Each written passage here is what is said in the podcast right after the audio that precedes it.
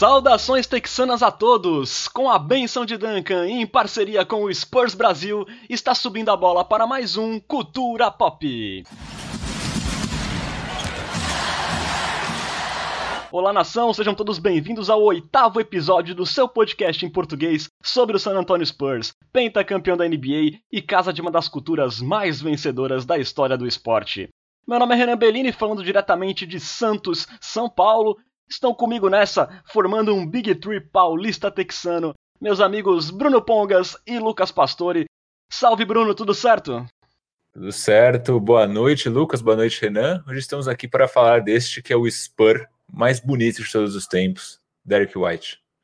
Nosso grande galã. Boa noite Lucas, bem-vindo a mais um Cultura Pop. Saudações Renan, saudações Bruno, saudações para minha querida nação popista. É um prazer tocá-los novamente. E tô aí à disposição para fazer o melhor pelo grupo. Sempre. Bom, gente, o episódio de hoje, o tema do episódio de hoje é Derek White. Ele que em 2020 completou a sua terceira temporada com a camisa do Spurs e vem para o último ano garantido do seu contrato de calouro. Diante disso, o Spurs vive a expectativa de oferecer ou não uma extensão contratual para o armador de 26 anos, que rapidamente se estabeleceu como uma peça versátil e consistente na rotação alvinegra.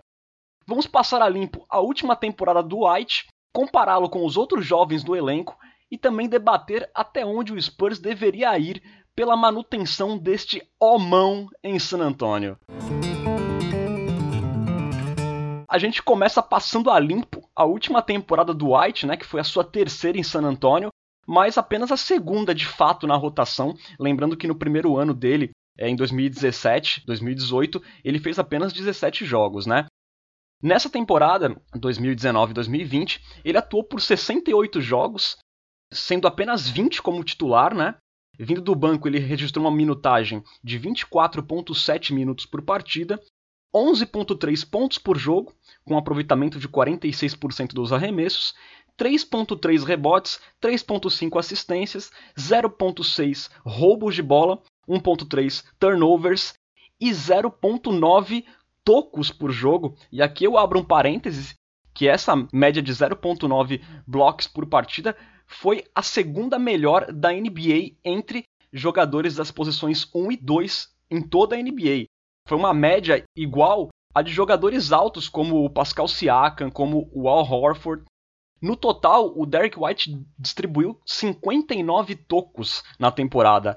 É uma curiosidade, foram apenas 7 a menos que o Giannis Antetokounmpo e 12 a mais que o Nikola Vucevic do Orlando Magic. Ainda na parte defensiva do jogo, teve outro destaque é, do Derek White. Ele foi o segundo na NBA cavando charges, que é aquela falta de ataque quando o defensor estabelece uma posição e sofre um contato faltoso do atacante. Foram 30 charges do Derek White na última temporada, apenas 4 a menos que o líder Kyle Lowry do Toronto Raptors. Foi um, um aspecto do jogo que ele conseguiu evoluir na parte defensiva. Deve ter um bom professor que é o Pat Mills e teve por um tempo também o Manu Ginobili, né? Só lembrando que no jogo contra o Kings, é, na bolha de Orlando, ele conseguiu cinco charges naquele jogo. Foi uma coisa impressionante, com direito a um dente quebrado no último deles, inclusive. Ficou lindo o Derek White de dente quebrado. Já na parte ofensiva do jogo, a principal evolução do Derek White acabou se dando nos tiros de três pontos. Ele subiu de 34 para 36,6% de aproveitamento é, nos chutes do perímetro, é, chutando 74 bolas a mais do que na temporada passada. Na temporada retrasada, perdão. Ele acabou sendo o terceiro do time em total de bolas de três convertidas na temporada, com 79, atrás apenas do Pat Mills e do Bryn Forbes, e à frente do Rudy Gay, que inclusive tentou mais arremessos, mas converteu menos que o Derek White. Já na parte de ball handler, né, entre os condutores de bola do Spurs, o Derek White foi o melhor na relação entre assistências e turnovers, com 2.71 contra 2.32 do DeMar DeRozan e 2.17 do Murray, né, Lucas? É isso. É legal que você falou desse, dessa métrica, né, dessa relação entre assistências e turnovers, que geralmente é uma estatística usada para se ter pistas sobre o QI de um jogador, que não é uma, uma característica mensurável, por assim dizer. O Derek White, na verdade, ele piorou um pouquinho na bolha, né? Nessa temporada antes da bolha, ele teve 2,64 assistências por turnover. Na bolha foram 2,5. E assim, isso talvez seja uma, um indicativo sobre qual é o papel ideal dele num, num time da NBA, no, no Spurs daqui para frente, né? A gente vai falar isso daqui a pouco. Outras pistas são as seguintes: ele jogou menos minutos do que na temporada passada, né? Essa temporada ele jogou 1.677 minutos contra 1.728 da temporada passada, que foi menor, obviamente. E teve uma usagem maior. Na temporada passada, aquela métrica de usagem que estima quantos por cento das jogadas de um time passaram pelo jogador, na temporada passada foi de 17,7, nessa temporada 18,9, quando ele passou a jogar com o time reserva.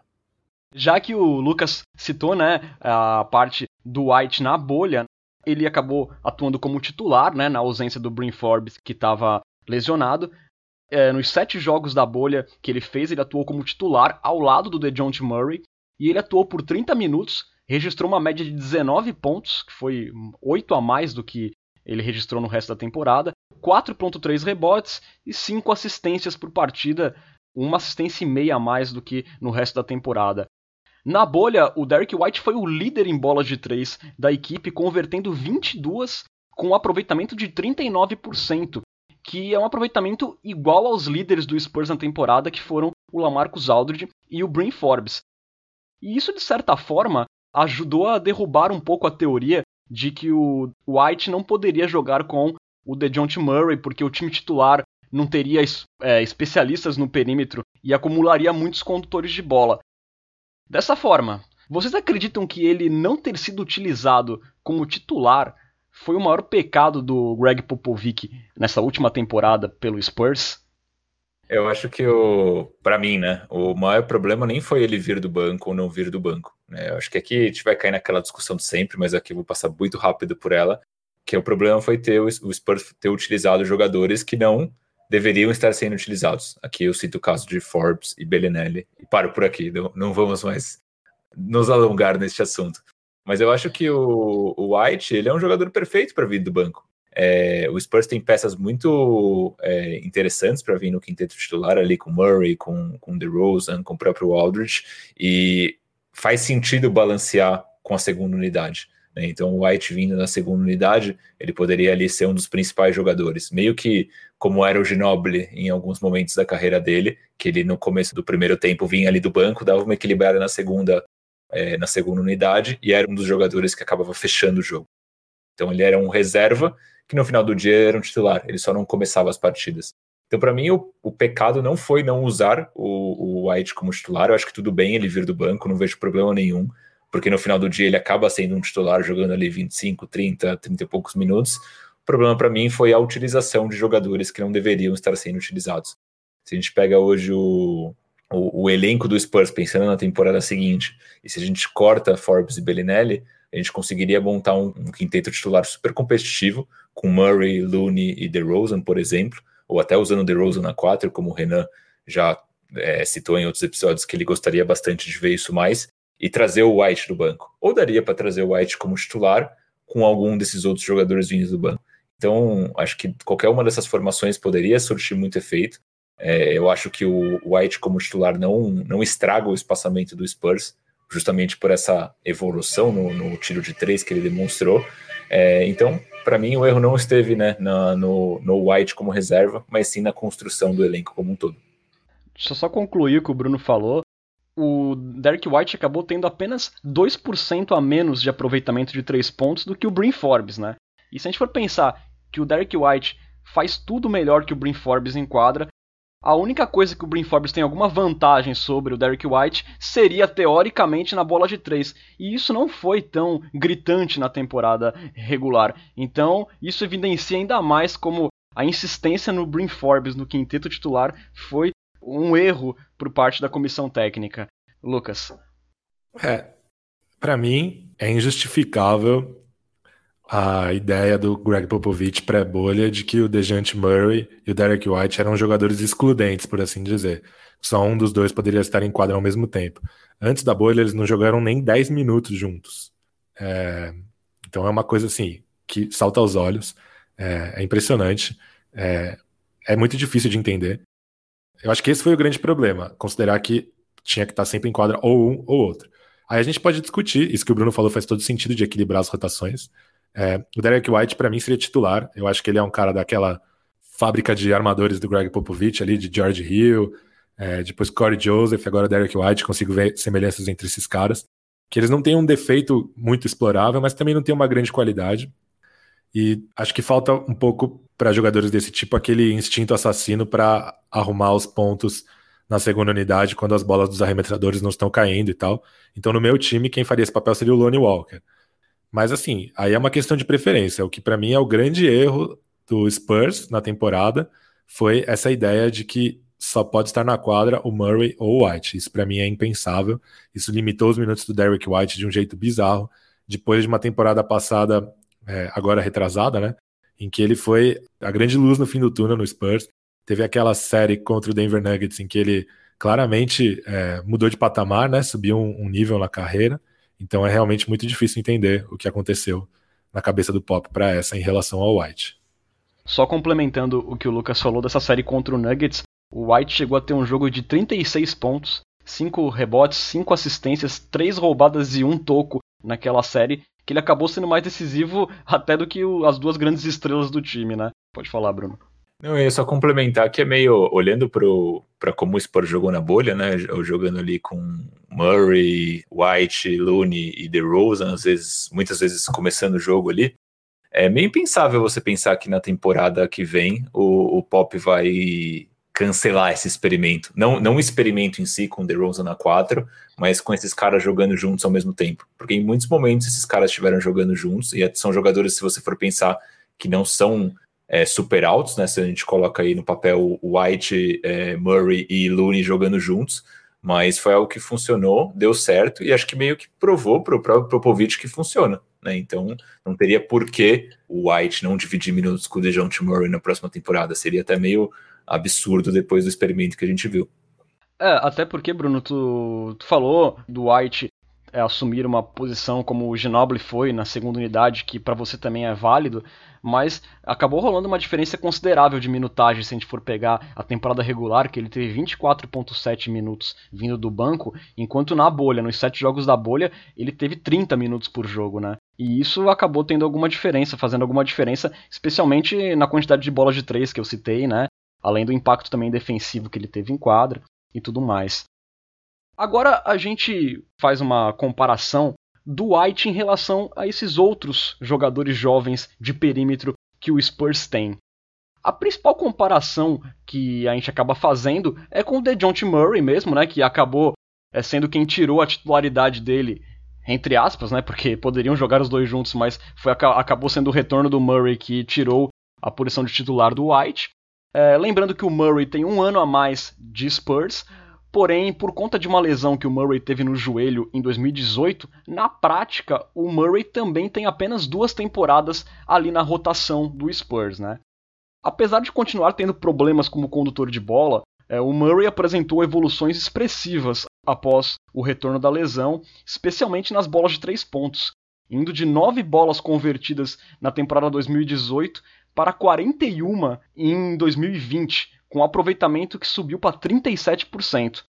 Enquanto o Derek White, que é dois anos mais velho do que o DeJounte Murray, também é válido a gente lembrar, é, o Derek White basicamente manteve o desempenho sólido do seu primeiro ano na rotação e ele se confirmou como um all-around player, né? Que é aquele cara que consegue fazer tudo é, na quadra, basicamente. Mesmo vindo do banco, ele conseguiu manter as suas médias, né? Diante disso, a gente pode dizer que, ao contrário do Murray, o Derek White está mais pronto, mas também muito próximo do seu teto máximo é, de evolução. Ou vocês acham que essa restrição de minutos dele vindo do banco freou uma maior evolução nessa temporada e ainda há a possibilidade dele conseguir um salto nos próximos anos? É, é exatamente o que eu penso. Eu acho que o Derek White, dos quatro jovens armadores do Spurs, hoje ele é o melhor e mais confiável dos dois lados da quadra. Ele cuida muito bem da bola no ataque, ele toma decisões certas, em que hora passar a bola, em que hora arremessar, em que hora bater para dentro, em que hora comandar, chamar um pick and roll, é, quem acionar. A gente lembra lá na bolha, quando ele se machucou, o Pop falou que o Spurs tinha dificuldades é, para fazer a bola infiltrar nas defesas adversárias sem ele. Mas ao mesmo tempo, ele é o cara que é fisicamente menos. É, como eu posso dizer? Privilegiado. Menos, favore... menos privilegiado, exatamente, menos favorecido pela natureza. E eu acho que ele é o que tem o menor potencial dos quatro. É, só que ao mesmo tempo ele também é o que tem o menor risco. Então, assim, em comparação com o Murray, né, que foi o que você propôs, o Murray é um cara fisicamente muito mais atlético, mas mesmo assim ele ainda é um cara que, por exemplo, aposta muito na defesa, vai para a roubada muitas vezes, vai para o choque físico muitas vezes e acaba fintado. E o White hoje é um cara um pouco mais confiável na defesa, mas acho que o Dejante Murray também tem uma questão de ter um, um certo, uma personalidade um pouco mais orgulhosa. Ele gosta de falar pelo Spurs nas redes sociais dele, gosta de fazer aqueles posts motivacionais e tal. E o White, voltando a bater nessa tecla, tem aquele, aquela personalidade de armador do pop, né? De George Hill, Corey Joseph, que também não deixa de ser um limitador, né? Não é aquele cara que tem um instinto assassino de ir para cima, de se inflamar quando um defensor é, fala alguma besteira para ele ir para cima do cara. Então acho que tudo isso pesa. Então, resumindo a história para mim, o White para mim é hoje o melhor dos quatro, o mais pronto, o mais confiável, mas ao mesmo tempo é o que tem o potencial mais limitado é, desses prospectos do Spurs. Bruno, é, o Derek White não parece, né, que ele tem apenas duas temporadas na rotação de um time de NBA, né? Porque ele joga às vezes como um veterano. Ele mostrou isso até nos playoffs do ano retrasado, é, mostrou nessa última temporada, em momentos que ele conseguiu assumir até a liderança ali do time. E aqui o Rodolfo Bueno, né? Ele faz aqui uma, ele faz uma observação. Ele fala que o maior problema do Murray é o que o White possui como destaque, que é QI de basquetebol. Você concorda com ele, Bruno? Cara, eu concordo. Eu acho que em alguns momentos até cheguei a comentar com o Pesca no WhatsApp que eu acho que o DeJounte, apesar de, de eu gostar muito dele, dele ser um defensor muito bom, ele é um jogador que ele ainda toma decisões pouco inteligentes é, dentro de quadra, né? Então você vê ele às vezes dando alguns arremessos que ele não deveria dar, ou de repente é, não enxergando o jogo tão bem quanto o White. Já o White ele tem realmente esse destaque. Para mim, ele é o cara mais divertido de se ver jogar em San Antonio desde o Ginobili.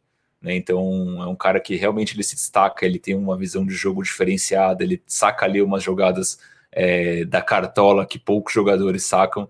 Então é um cara que eu gosto muito. Em relação a esse ponto de evolução que você trouxe, né? Se a gente enxerga aí um upside no White como a gente vê em outros jogadores. É claro que é difícil, né, pela questão da idade. O White, no final da temporada que vem, ele completa 27 anos, então já começa aí a, a ser quase um veterano, apesar do pouco tempo de, de, temporadas na NBA, enquanto os outros jogadores são numa linha do tempo muito anterior, né, o Looney e o Keldon principalmente, o DeJounte já com 24 anos. Mas aí, pegando um jogador como comparativo, e aqui eu vou trazer o Malcolm Brogdon do Indiana Pacers, que é um cara que está quase para completar, se não me engano, 28 anos.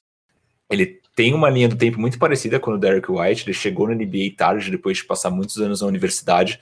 Teve uma primeira temporada muito boa e tem tido saltos de qualidade consistente ao longo das temporadas. Mesmo com o fato dele ter entrado tarde na NBA e ter uma curva de evolução um pouco mais tardia, assim por diante. Então, assim, a gente viu na última temporada o Brogdon saindo de Milwaukee, indo para Indiana e tendo um começo de temporada espetacular. Depois ele estagnou um pouco, depois da chegada do Oladipo, principalmente. Mas o White, se a gente colocar aí mais ou menos é, na mesma linha do tempo do Brogdon, acho que deveria ser possível a gente ver um salto de qualidade dele em relação a números na temporada que vem.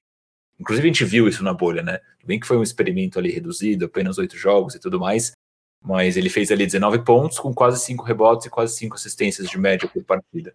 Então, de repente, ele jogando ali 30 minutos, 32 minutos por jogo, poderia ser que ele conseguisse replicar essas médias. Então, por mais que ele tenha esse upside limitado, eu ainda acho que tem campo para ele evoluir dentro do próprio, de próprio San Antonio, desde que ele tenha mais tempo de quadro, mais visibilidade, mais protagonismo e assim por diante, mais ou menos como aconteceu com o Brogdon já no final em Milwaukee e depois principalmente no, na primeira ali metade da temporada com o Indiana Pacers.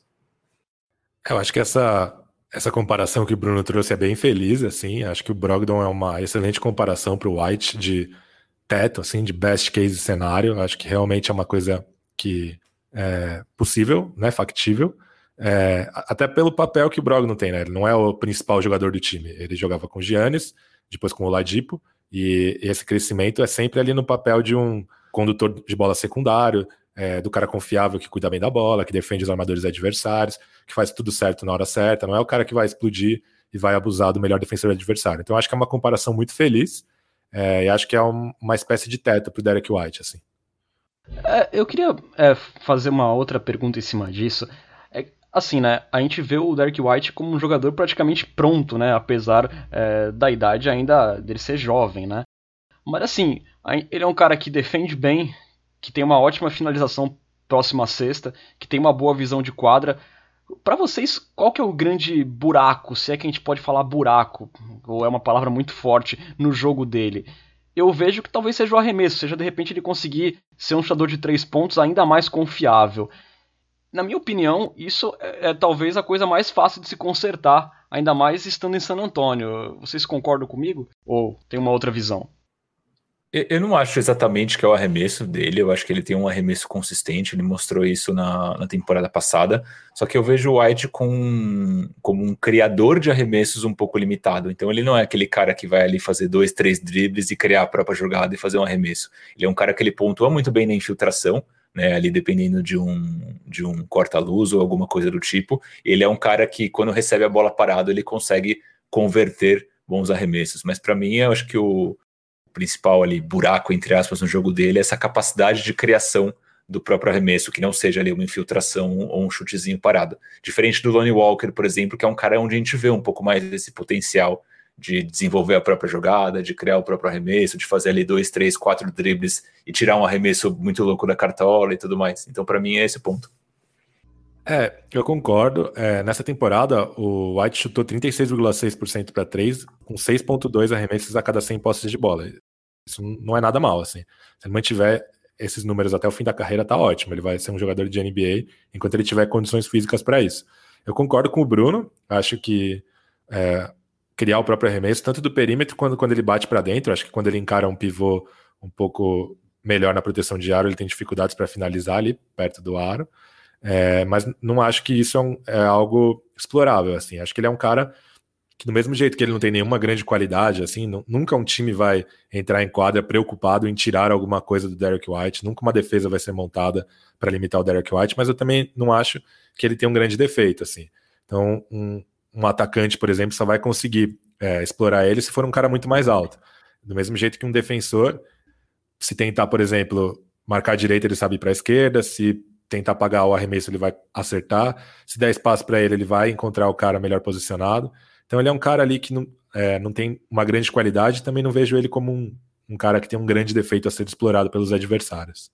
Mesmo na defesa, onde a gente, às vezes o Pesca comentou, né, se pegar ali um cara com porte físico talvez mais avantajado, poderia ser um diferencial contra o White, que não tem esse físico como uma de suas vantagens. Mas a gente viu jogos do White, por exemplo, marcando o James Harden, e fazendo um trabalho excelente em cima dele.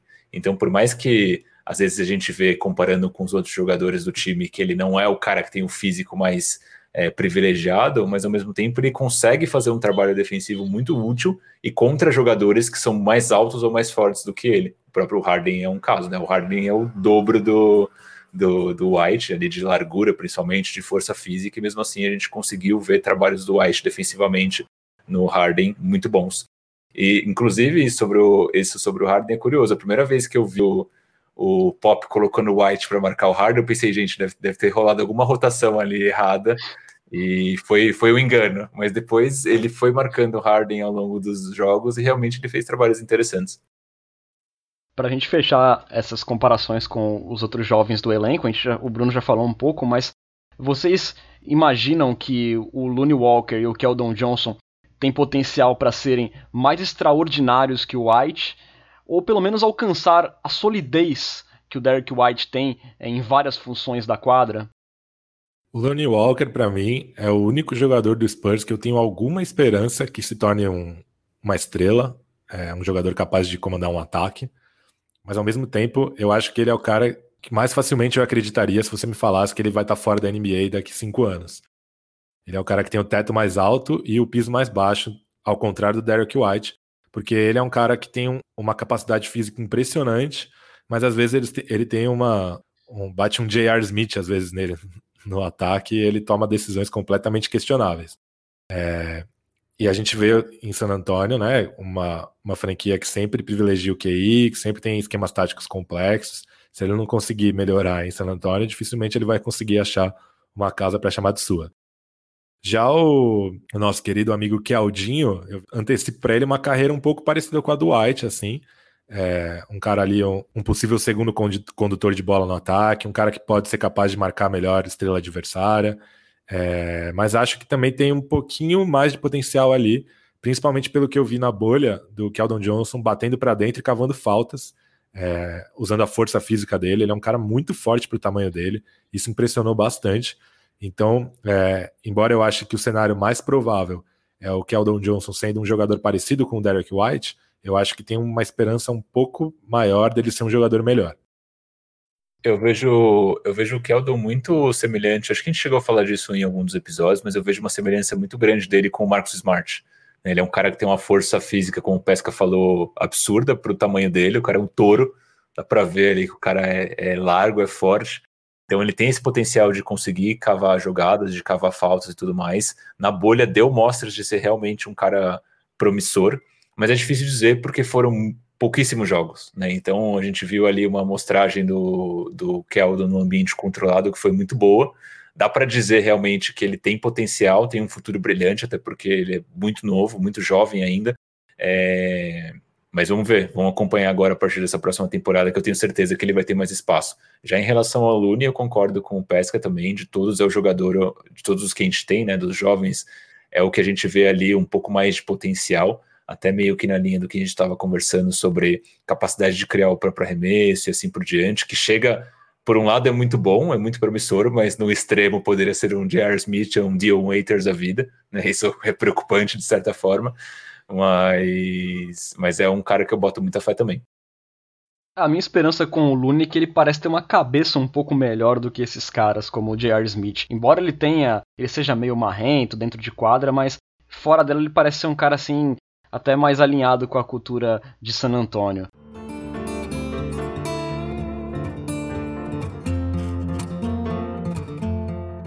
Falando agora da parte contratual, o G. White ele está indo para o último ano garantido do seu contrato de calouro, que é 3,5 milhões. Dessa forma, o Spurs tem até a véspera do início da próxima temporada para oferecer uma renovação ao armador e se precaver de uma pesada concorrência que poderá vir na off-season de 2021. Lembrando que esse prazo para o Spurs oferecer a extensão no momento é incerto, já que a NBA adiou as datas de abertura da agência livre e também não definiu ainda o início da nova temporada. Havia expectativas de que ela começaria só em janeiro, mas na semana passada a ESPN americana trouxe a informação de que uma reunião entre o comissário Adam Silver e os donos das 30 franquias da NBA é, eh, sinalizou que a liga pode reiniciar antes do Natal, na data provável de 22 de dezembro.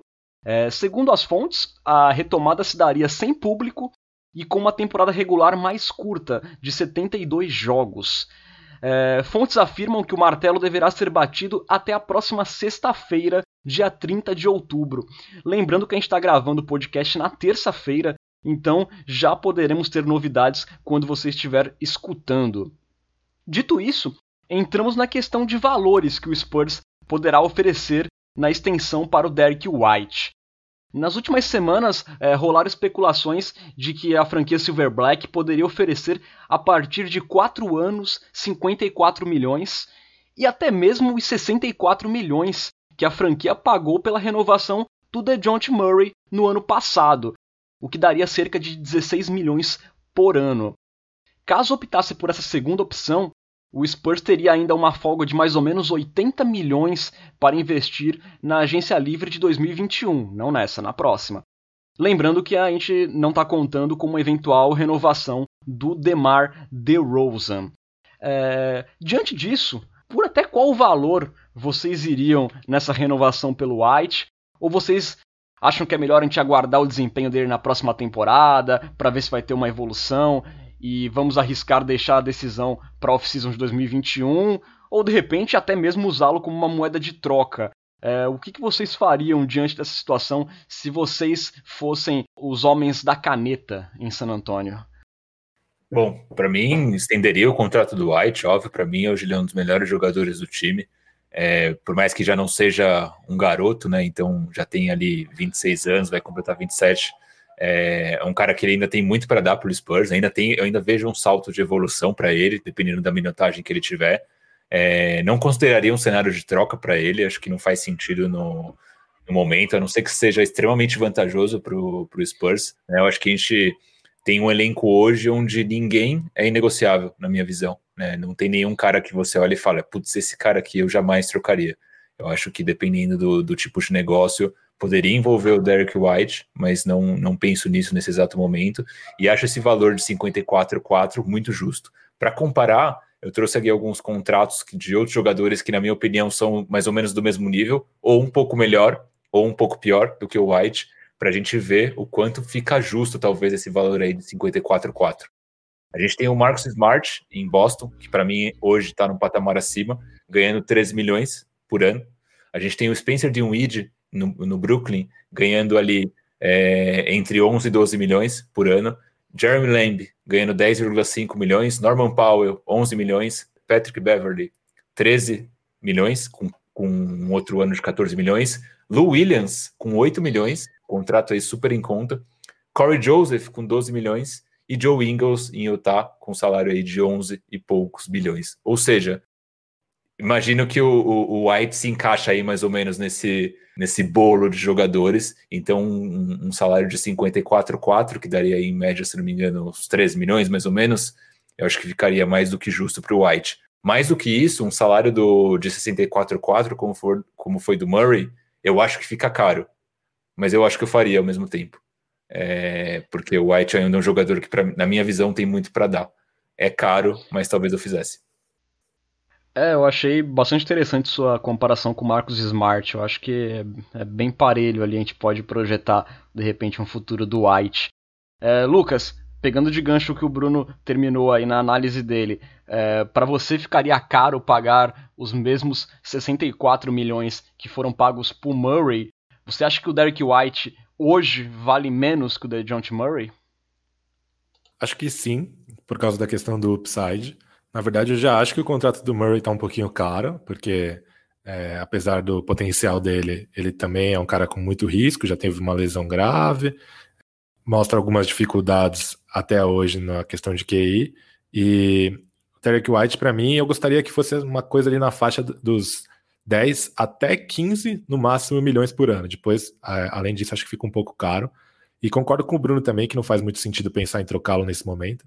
Primeiro, porque se, se o Spurs trocá-lo antes da renovação contratual, o retorno potencial seria muito baixo, porque um time poderia estaria arriscando contratá-lo por apenas uma temporada. E se ele assinar um contrato grande, não é todo time que pode absorvê-lo. Então, ele acaba ficando, ele acaba não sendo uma moeda de troca muito interessante. Mas também concordo que hoje não tem jogador negociável no elenco, que se for uma coisa muito boa, uma questão ali de subir no draft para pegar um, um, um, prospecto interessante, ou com, completar um salário, ou caso seja a, a exigência de alguém para liberar um jogador muito bom para o Spurs, sei lá, vai que por algum milagre alguém, alguém queira mandar um jogador muito bom para o Spurs. Então, é, só num caso assim, mas eu, se fosse o homem da caneta, eu não estaria nem pensando em oferecer o Derek White pelo, pela NBA, eu estaria completamente focado em renovar o seu salário, preferencialmente por um salário amigável a médio e longo prazo para a franquia. É, eu se tivesse que cair no valor de 64 milhões para ser um contrato parelho ao do Murray, eu daria, porque eu acho que é um jogador que, como o Spurs Capoeira aí né, fez um comentário, né, que ele se alinha à identidade defensiva que fez dos Spurs uma dinastia. Eu acho que ele é um jogador assim muito alinhado com o perfil de San Antonio, um cara que defende, um cara mais low profile, um cara que joga pelo time e é um cara que faz praticamente tudo de forma bem aceitável em quadra, ele faz bem quase tudo, não faz de forma excepcional, como a gente já citou, né? Mas ele é um cara que consegue cumprir quase todas as funções dentro de quadra. Eu acho que é um jogador assim que qualquer equipe da NBA gostaria de ter. E se precisasse abrir um pouco mais o bolso eu abriria para pagar esse salário para o Derek White. Hoje eu vejo assim que, como o Lucas e o Bruno falaram, né, o Murray já tem esse problema é, de lesão, é um jogador ainda que ainda desperta uma certa dúvida. a pergunta que eu fiz a vocês, se o Derek White valeria menos que o DeJounte Murray, hoje eu acho que não, porque embora a gente não visualize um teto tão grande para ele, um teto tão mais alto para ele, é o que o Lucas falou anteriormente. Ele é, já é praticamente uma certeza, né? A gente pode falar que o Derek White já é uma certeza na NBA. Então eu acho que ele é um jogador assim que seria muito bacana do Spurs ter nessa nova fase, é, nessa reconstrução que mantesse, eu acho que um valor ali de 15, 16 milhões é bem aceitável pelo Derek White. Bom, o Lucas acho que resumiu quanto à questão das trocas, né? Que ele não faria nenhuma negociação, que ele não visualizaria o Derek White como uma moeda de troca. Não sei se vocês querem complementar a questão. Vocês acham que de repente, num pacote com o Lamarcus Aldridge e o DeMar DeRozan, ele poderia render algum grande ativo para o Spurs? Ou vocês acham que essa questão de ser o último ano de contrato realmente limita qualquer sonho do Spurs conseguir uma, um grande ativo é, usando o Derek White de moeda? Cara, eu acho que sim, né? O White hoje é um jogador bem valioso na NBA, apesar dessa questão do contrato. É, inclusive, num podcast recentemente, o Zach Lowe, que é um colunista super famoso lá nos Estados Unidos, falou que ele acredita que muitas equipes vão é, vir atrás do Spurs por causa dos jovens jogadores, principalmente por conta do Derek White. Então, eu acho que é um jogador que tem muito mercado e acho que é um jogador que seria ali é, hoje até muito mais valioso do que o Aldridge como uma moeda de troca. Né? Então, é, dependendo do que viesse num, num, negócio, eu envolveria o White sem problema nenhum. É, por mais que goste dele, seja hoje, acho que meu jogador favorito em San Antonio. Acho que a gente tem que pensar no nosso futuro então, se viesse ali uma proposta que com o White a gente conseguisse trazer um ativo a mais, ou uma pique a mais, ou alguma coisa do tipo, faria sem problema nenhum. Mas é difícil prever, né? Tem, teria que ver a proposta na mesa e ver se vale a pena envolver o White ou não. Ô Lucas, você citou né, que você não visualizaria um grande negócio com o Derek White sem renovar o contrato. E se o Spurs de repente renovasse o contrato dele aí, nessa faixa de 13 milhões por ano, é, como que você veria a possibilidade de um negócio envolvendo ele num pacote com, com um dos veteranos? É, acho que aí ficaria um combo salarial muito grande, né? Pouquíssimos times têm a capacidade de absorver. O Derek White é um jogador interessante. O Lamarcus Aldridge e o DeMar DeRozan são jogadores valorizados, ainda com certo valor, e contratos expirantes, então eles são moedas de troca muito interessante. Então, para ser um pacote desse tipo, é, é uma combinação muito difícil, né? De ser um negócio muito bom para o Spurs envolvendo grandes salários.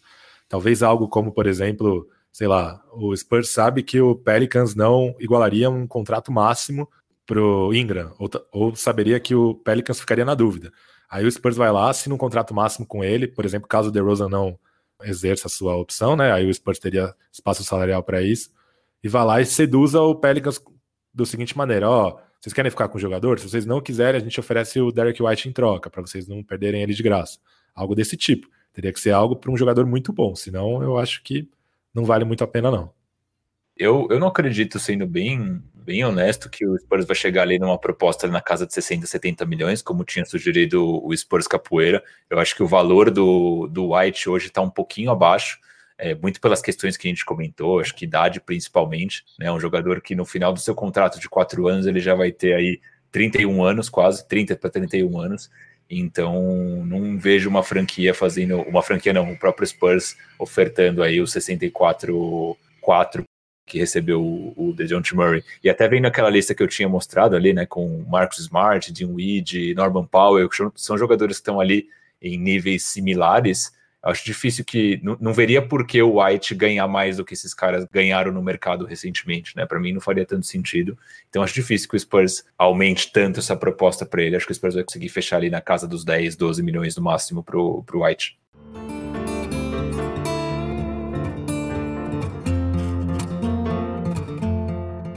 Bom, gente, passando a limpo o White, vamos entrar num assunto mais off-topic, porém quente, sobre a continuidade do DeMar DeRozan, que a gente até estava falando agora.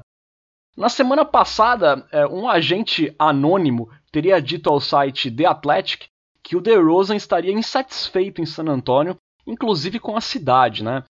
Informação que foi indiretamente refutada pelo próprio jogador nas suas redes sociais, quando ele escreveu, aspas, Estou tentando lembrar quando eu disse essa pi Fecha aspas. Porém, pouco tempo depois, o Yahoo Sports soltou um novo rumor, agora dizendo que o DeRozan pretende declinar a opção de continuar no seu contrato de 27 milhões, que duraria até o fim da próxima temporada, caso ele e o Spurs não chegassem a um acordo por uma extensão.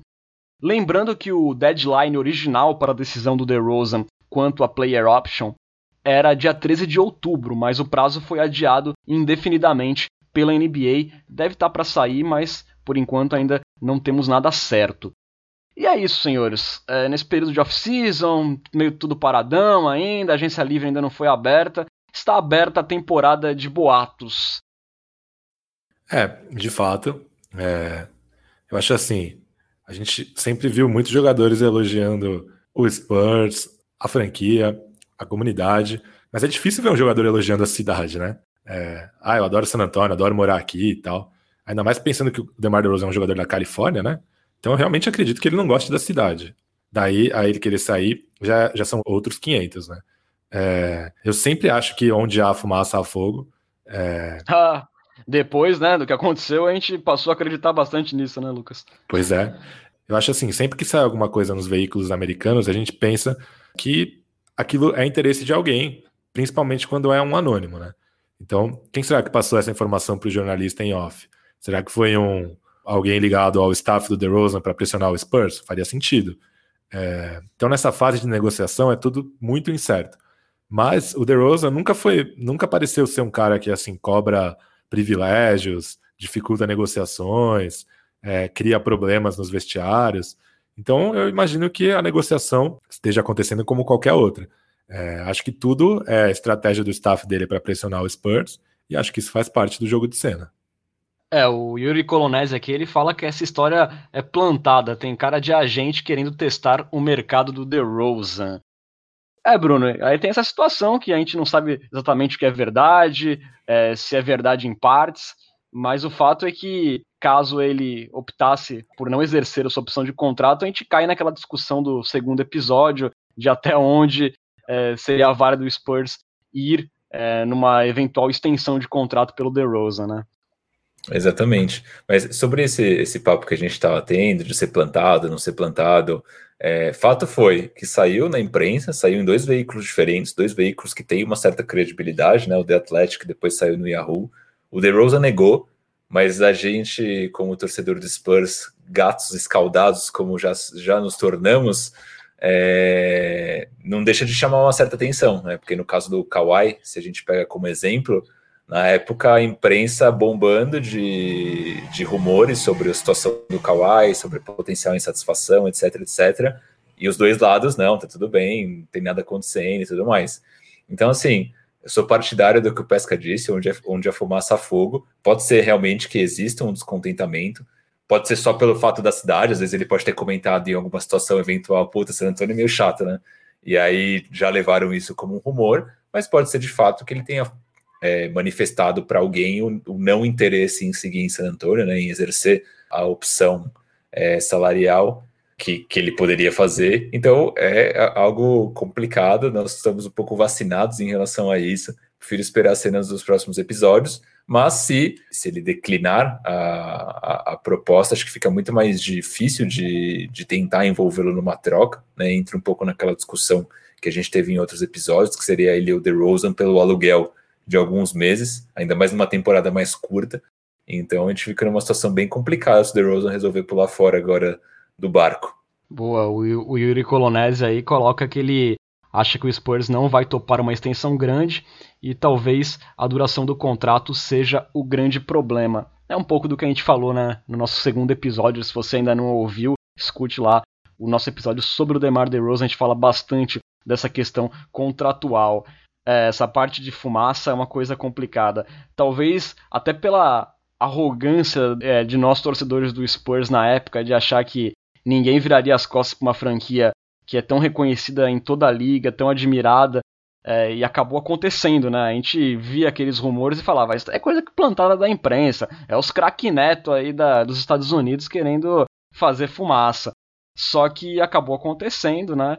E então a gente está bem receoso, bem com o pé atrás quando começa essas fumaças de jogador insatisfeito em San Antonio Eu, sinceramente, apenas espero que ele não tenha nenhum tio aconselhando ele, aconselhando sobre decisões na sua carreira. Sempre tem, sempre tem. Ah, por Duncan. Bom, gente, vamos já indo para a reta final do nosso episódio, mas não antes da nossa querida Coyote Talk. Co -co -co Coyote Talk. Vamos lá para Coyote Tal, que tem aqui comentários relacionados ao episódio anterior é, e perguntas sobre esse episódio também. Teve um comentário relacionado ao episódio anterior do Thiago Luiz Torquato, é, que ele fala assim: trabalho excelente, parabéns pela live, podcast, barra podcast. O Rafa Ruber 10, em relação ao Derek White, comentou ali no nosso Instagram, chamando ele de menino lindo, de fato, não está errado. E o Ricardo Chavecar falou pra gente também, sempre ouve o nosso podcast, falou que o podcast está muito bom, sempre mantendo uma ótima qualidade. Ele também pede um episódio sobre o The John. Murray, meio que nessa linha do Derek White. Tá na lista, tá na lista, Ricardo. É, depois, o Heitor Perrucci pergunta se quem tem mais futuro, White ou Murray. Acho que a gente já discutiu isso ao longo do episódio. Fala aí, Renan, você queria comentar, né? Não, não, eu só ia falar também que tem um comentário é, sobre o episódio anterior da nossa Sônia Cury, parça de botecos virtuais e também colaboradora do Spurs Brasil. Ela fala aqui que tem nos escutado sempre no trabalho e que o Cultura Pop está bom demais.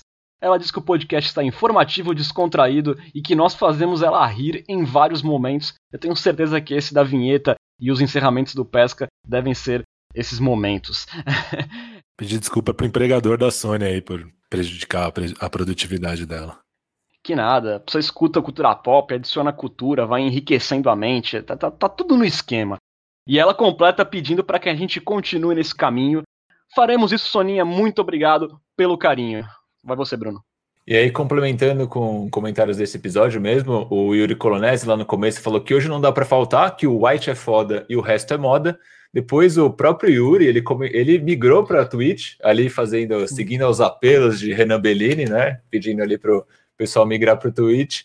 E ele fala que é o Forbes é o nosso construtor de tijolos. É, depois, depois ele comenta que o, que o Greg Popovich vacilou muito em colocar o White e o DeJounte juntos no, no time. A gente falou bastante sobre isso, né? Comentando, ele acabou comentando também que foi estranho demais ver o tempo dele tão limitado após a temporada anterior, naquela série que a gente comentou também que ele brilhou contra o Denver Nuggets. Diga, Lucas. Não, que a gente pulou um comentário aí do Spurs Capoeira perguntando se o Spurs deveria considerar subir no draft para obter Isaac Okoro, haja visto que ele elevaria instantaneamente a defesa da franquia. O Okoro é um cara que eu gosto muito, acho que ele já chegaria em San Antonio como o melhor defensor de perímetro.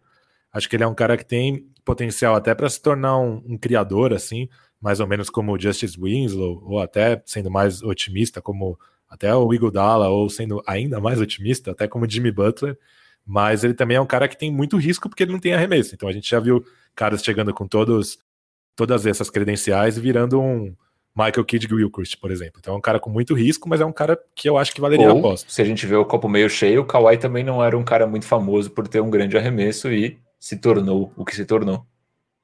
Eu vou mandar esse daqui pro Lucas, outra do Yuri Colonese. Ele pergunta se seria mais interessante apostar no DeJounte na posição 2 é, eu, eu sempre de, sou defensor disso, que o, o Dejante deveria jogar o menor tempo possível com a bola na mão, deveria ser desenvolvido para se tornar um jogador como o Iguodala, um cara que usa o tamanho dele para fazer corta-luzes, facilitar a vida dos colegas, poderia até ser um condutor de bola secundário ou terciário, dependendo de quem tiver em quadra com ele, e aí eu gostaria que ele gastasse toda a energia dele sendo um playmaker defensivo, assim, marcando é, os principais jogadores adversários, tentando atacar linhas de passe, é, usando a envergadura dele para complicar os ataques adversários, é o que eu acho, assim, é o que eu penso, pelo menos.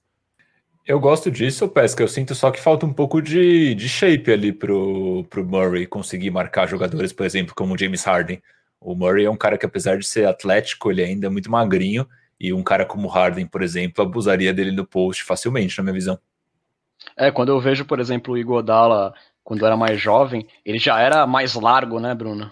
Sim, sim poderia ser um problema nessa igodalização do, do Murray, mas, mas realmente poderia fazer sentido nesse papel também. O que eu vejo muito no, no Murray nesse sentido é algo muito parecido com o Hill na época que ele jogava no Spurs, né? O George Hill, porque o George Hill ele era um excelente defensor, só que ao mesmo tempo ele não tinha o tamanho suficiente para marcar caras na época como Kobe, Duran e assim por diante. E aí o Spurs foi lá e trocou ele pelo Kawhi, porque o Kawhi era um cara mais, além de tudo, né, além do potencial que o Spurs encontrava nele, era um cara mais versátil, podia defender mais posições e assim por diante. Então talvez com o Murray essa questão de tamanho versus é, força dele poderia ser também um, um impedimento para esse desenvolvimento, como você citou. Você concorda, Pesca? Ou acho que não faz sentido? Não, eu concordo. Eu pensei mais em termos de papel, assim, principalmente ofensivo, do que nos, nos matchups defensivos, assim. Aí aproveitando já, mandando um abraço pro Guilherme Saco, que falou boa noite ao trio mais bonito da torcida do Spurs. A gente ficou muito honrado com, com esse comentário, estamos muito emocionados. Um abraço. Quem quiser aproveitar e seguir o, o Guilherme aí no Twitch, pegando o comentário dele, ele é gamer, joga jogos de esporte, FIFA, 2K, então fica aí um momento jabá aí pro nosso querido Guilherme Saco. Muito legal o comentário, mas ele exagerou também na beleza, né? Foi que nem o Renan no episódio do outro dia falando que a gente é muito bonito. É um pouco é, de exagero. Gentil, né? Foi gentil. Foi gentil, Não, foi, um gentleman. É.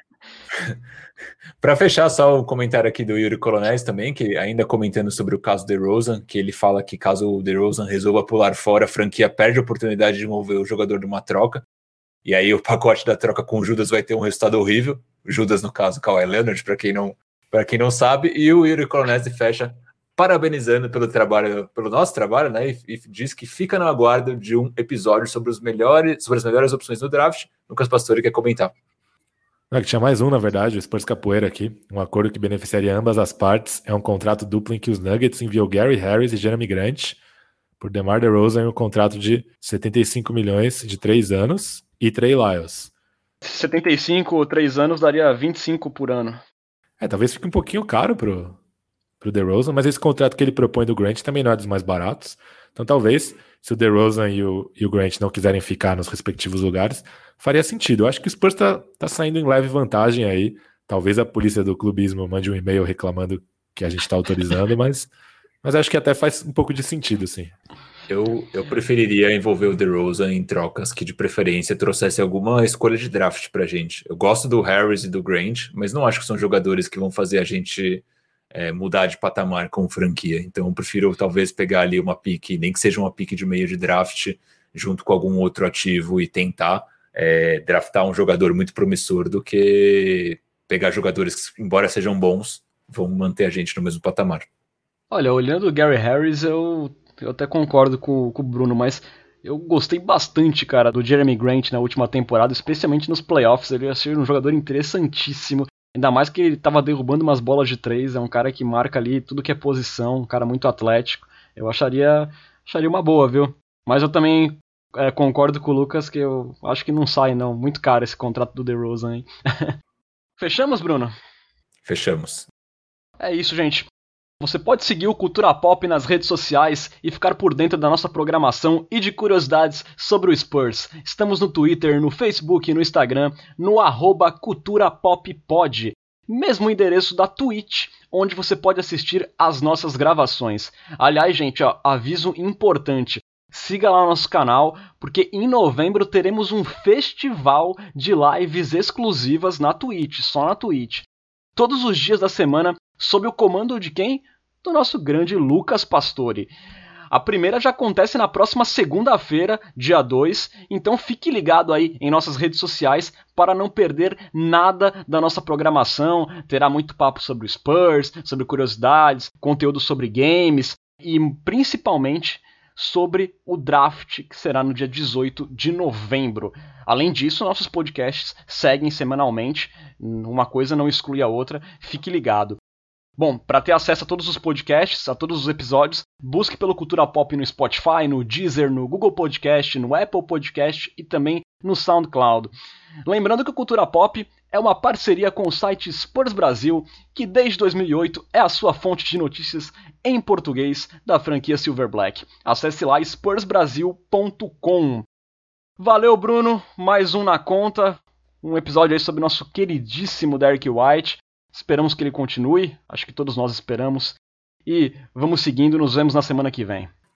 Muito obrigado, Renan. Muito obrigado, Lucas. Aqui estendo meu. Ah, obrigado, ouvintes do Cultura Pop, nossa nação popista. E agora estendo aqui meu tapete vermelho para este, que é o meu momento favorito dos podcasts, cada vez melhor. Ansioso para quando chegar o episódio 10, que com certeza vai ter uma, uma despedida especial de Lucas Pastore. Vai lá, Lucas. Um boa noite especial para nossa nação popista. Valeu aí por mais um episódio. Obrigado, Renan, pela mediação copeira. Obrigado, Bruno, pelos comentários peleadores. E como diria o grupo Sorriso Maroto, eu não sou bom em me despedir, mas é melhor eu ir para não me arrepender. Tente entender. Perfeito, senhores. Vamos ficando por aqui. Você esteve na companhia de Renan Bellini, Bruno Pongas e Lucas Pastore. Voltamos na semana que vem com muito mais análises e resenhas sobre nosso querido San Antonio Spurs. Muito obrigado pela audiência e até a próxima, pessoal.